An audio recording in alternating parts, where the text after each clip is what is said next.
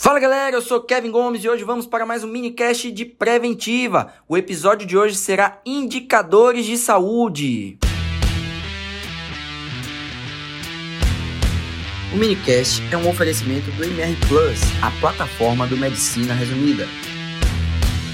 Então vamos lá, galera. Vamos começar definindo. Indicadores de saúde nada mais são do que medidas com informações relevantes sobre como anda o sistema de saúde. Ou seja, os indicadores de saúde eles são fundamentais para a gente avaliar o quão bom ou não está sendo determinados serviços de saúde para aquela população estudada. Então a gente pode, de maneira bem simples, dizer que é uma quantificação do padrão de vida das pessoas. E o detalhe é, é, bom chamar a atenção disso, é que os indicadores de saúde eles não são usados apenas para os serviços de saúde, para os profissionais de saúde, eles são usados em vários setores, para vários estudos. Então, a política utiliza bastante, né? É, é, é, setores administrativos também utilizam bastante, né? A própria educação também utiliza, segurança pública. Então, não é apenas a saúde que utiliza os indicadores de saúde, tá certo? Então é muito bom deixar, é, é muito importante deixar isso claro para vocês.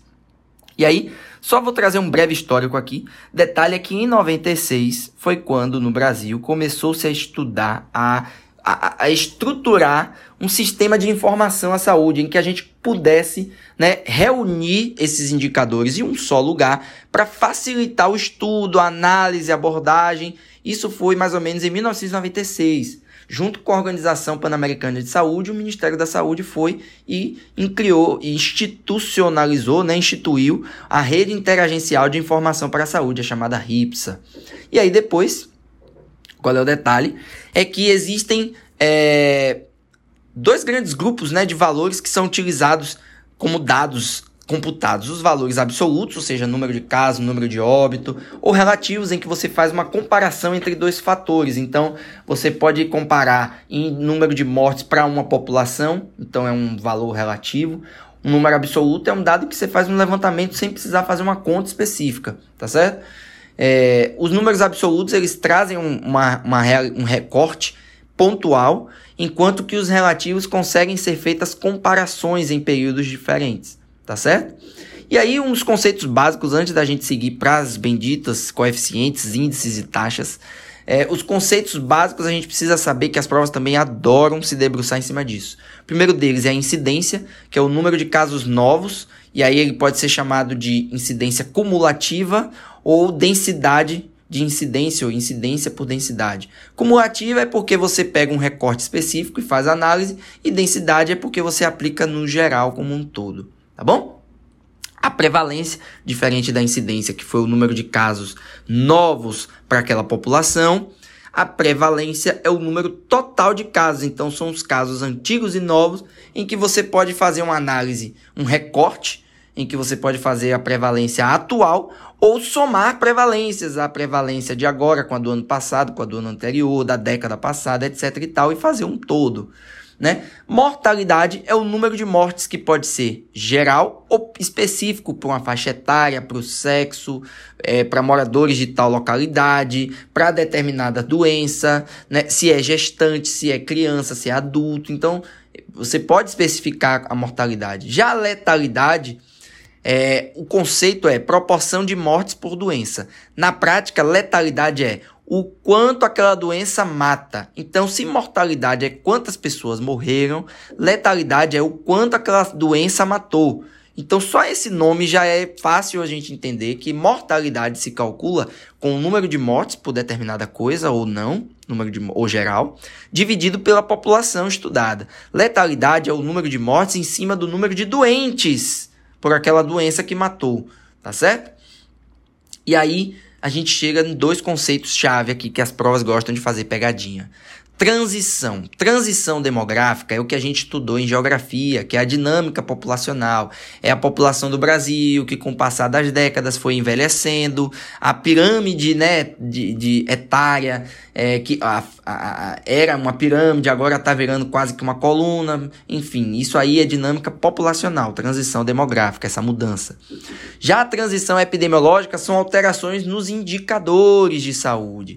Então, quando você reduz a mortalidade por câncer num determinado local, você aumenta a sobrevida dos geralmente quem mais é acometido por câncer, né? Pessoas da segunda, terceira é, é, idade, então a partir dos 40, 50 anos, começam a sobreviver mais. E aí, com o passar do tempo, a curva né, de densidade demográfica acaba sendo mudada, modificada por essa alteração epidemiológica. Então, a transição epidemiológica interfere na transição demográfica, tá certo? E o perfil de mortalidade? As provas gostam de fazer umas pegadinhas em cima disso, é bom vocês saberem. Vamos lá. Vamos falar de mortalidade geral. No geral, é, mo as mortes acontecem por doença cardiovascular, depois neoplasia e depois causas externas, tá certo? Esse é o primeiro grande detalhe para vocês é, se apegarem. E aí, quando a gente vai falar de sexo masculino ou feminino, aí agora a gente separa. O masculino morre por doença cardiovascular, causas externas e neoplasia nesta ordem, e as mulheres morrem por doença cardiovascular, neoplasias e doenças do aparelho respiratório. É muito importante vocês se apegarem a isso aí, tá certo? E aí, quando a gente fala de é, mortalidade infantil, é afecção perinatal seguida de malformações ou doenças cromossômicas e doenças respiratórias, nesta ordem. Quando a gente fala em neonatal, é afecção perinatal, malformações e doenças externas, causas externas, tá certo? Já a causa de mortalidade materna, né, ou, ou, ou materna, é hipertensão, hemorragia ou infecção, nesta ordem. Tá certo? Lembrando que a partir de um ano de vida até 59 anos, a mortalidade, que, a, o fator que mais causa morte são as causas externas. Tá bom? Quando a gente fala em neoplasia, aí a gente tem que entender o que é incidência e o que é mortalidade. Incidência são novos casos, então nos homens a incidência de cânceres é próstata, depois colo retal e depois pulmão. Nas mulheres, mama, colo retal e colo de útero. E quem mais mata nos homens é pulmão seguido de próstata e nas mulheres, mama seguido de pulmão. Tá certo? Com relação aos indicadores, agora a gente vai chegar numa parte que é uma parte que eu diria que é até um pouco mais chatinha da aula, que é uma aula mais decoreba, uma parte mais decoreba em que vocês vão estar tá aqui falando basicamente de fórmulas. É um pouco chato, é, mas é importante vocês saberem que as provas se debruçam muito sobre isso. Vamos começar falando dos coeficientes. Coeficiente, ele mede o risco, a probabilidade de adoecimento ou óbito em determinado local em determinado ano. Coeficiente de incidência é a frequência dos casos novos. Ele mede a intensidade da doença naquele local. Então, o número de casos novos da doença vezes 100 mil dividido pela população daquela área local. Coeficiente de prevalência, agora ele vai dar a frequência mesmo daquela doença, não de casos novos. Então, ele vai avaliar no momento qual é o comportamento daquela doença. Número de casos da doença vezes 100 mil dividido pela população.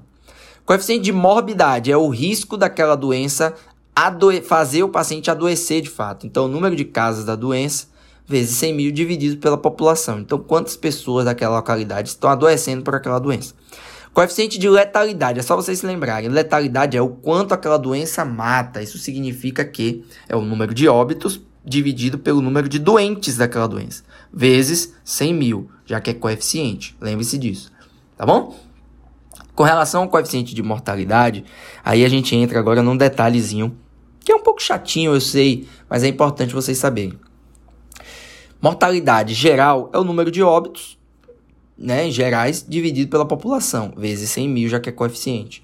Já específico é o número de óbitos de uma dada doença, vezes 100 mil dividido pela população. Coeficiente de mortalidade por idade neonatal é o número de óbitos, ou melhor, mortalidade infantil é número de óbitos menores de um ano, né? Vezes 100 mil dividido por número de nascidos vivos, tá bom? Só que aí, essa mortalidade infantil, a gente divide pela faixa etária da criança. Se ela morreu com menos de 7 dias de vida, é neonatal precoce. Se foi no período neonatal, que vai de, né, depois de 7 a 27 dias ou 28 dias, é neonatal tardio. E quando ela passa do período neonatal, então vai de 28 dias até um ano de vida, é pós-neonatal. Então, a criança, a mortalidade infantil, ela pode ser neonatal precoce, neonatal tardia ou pode ser pós-neonatal. Qual é o detalhe que algumas provas trazem? que a mortalidade neonatal precoce diminuiu sensivelmente e a tardia também, sendo que a pós-neonatal também caiu, mas não na mesma intensidade, na mesma velocidade que a morte neonatal. Então as pegadinhas gostam, as provas gostam de trazer essa pegadinha, é para vocês estarem cientes que no Brasil a mortalidade infantil caiu, às custas principalmente da, da queda da mortalidade neonatal. Pós-neonatal também caiu, mas não na mesma velocidade. Tá certo? E aí chegando nos índices, nós temos índices que vão apontar a frequência de eventos ou a proporção daqueles eventos num quadro geral. E aí é basicamente comparação, numerador denominador. Você tem o índice de mortalidade, que é o número de óbitos por que pode ser por. E aí lembre-se, índice, você precisa de dois elementos diferentes para serem comparados. Então, mortalidade por idade significa o quê? Mortos por determinada idade divididos por mortos no geral, naquela população. Tá certo? É, mortalidade por causa, por acidente, por doença, enfim, óbito por causa, dividido pelo total de óbitos. Mortalidade infantil, óbitos com menor de um ano, dividido pelo total de óbitos. Não confunda com o coeficiente de mortalidade infantil, que é o número de óbitos menor de um ano dividido pela população. Índice de mortalidade infantil é o número de óbitos menor de um ano dividido pelo total de óbitos.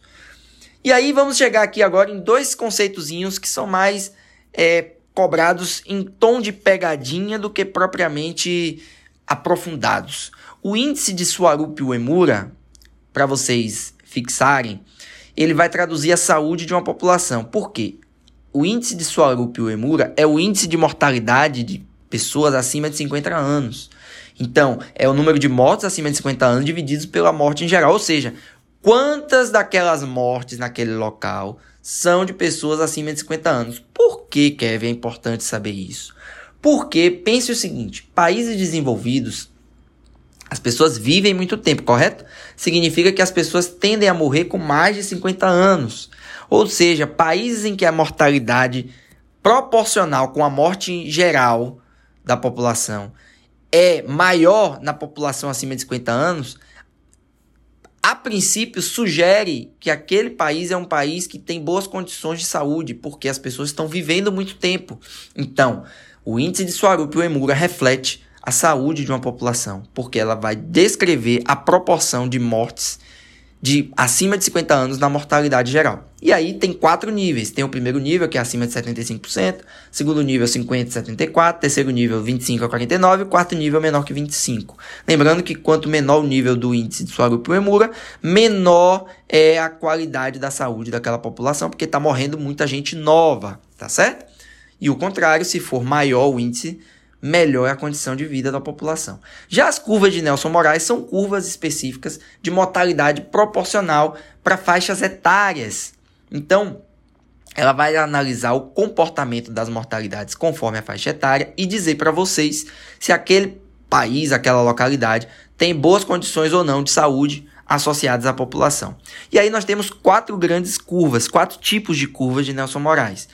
Né? A primeira curva é a curva da mortalidade de jovens, ou seja, adultos jovens de 20 a 49 anos estão morrendo, e quando é colocado no gráfico, o gráfico ele se assemelha muito com um N, mais ou menos, né?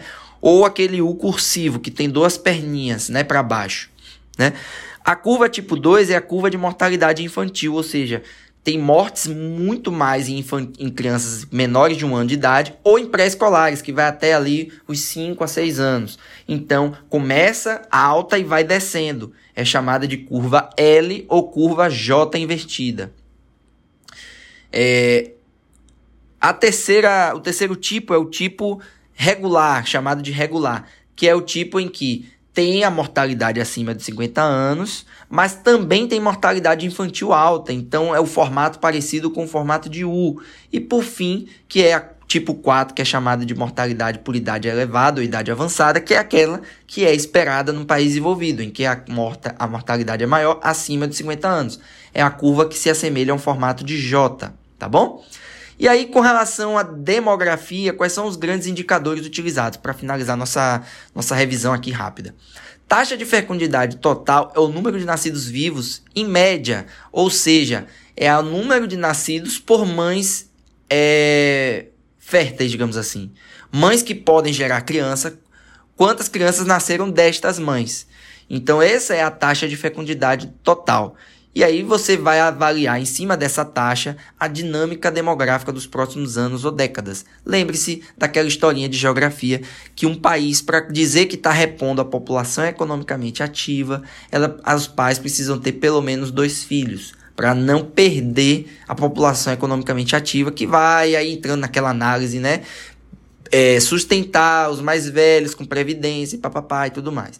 Então, taxa de fecundidade total é isso aí. Já a taxa específica de fecundidade é uma média de nascidos vivos para cada faixa etária né, da população feminina. Então, quantas, quantos filhos, em média, jovens de 15 a 20 anos têm, né? Quantos filhos, mulheres acima de 30 anos têm, por aí vai, é taxa específica. Já a taxa bruta de natalidade é número de nascidos pela população.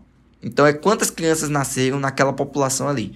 Ponto. É um dado que, são, que é encontrado principalmente no SINASC, que é o Sistema Nacional de Informações de Nascidos Vivos. Tá certo, galera? Então, é com isso aqui que eu espero que vocês consigam ir bem na prova aí de preventiva, falando sobre indicadores de saúde. Caso queiram mais conteúdos como esse, acesse www.mrplus.com.br e até a próxima!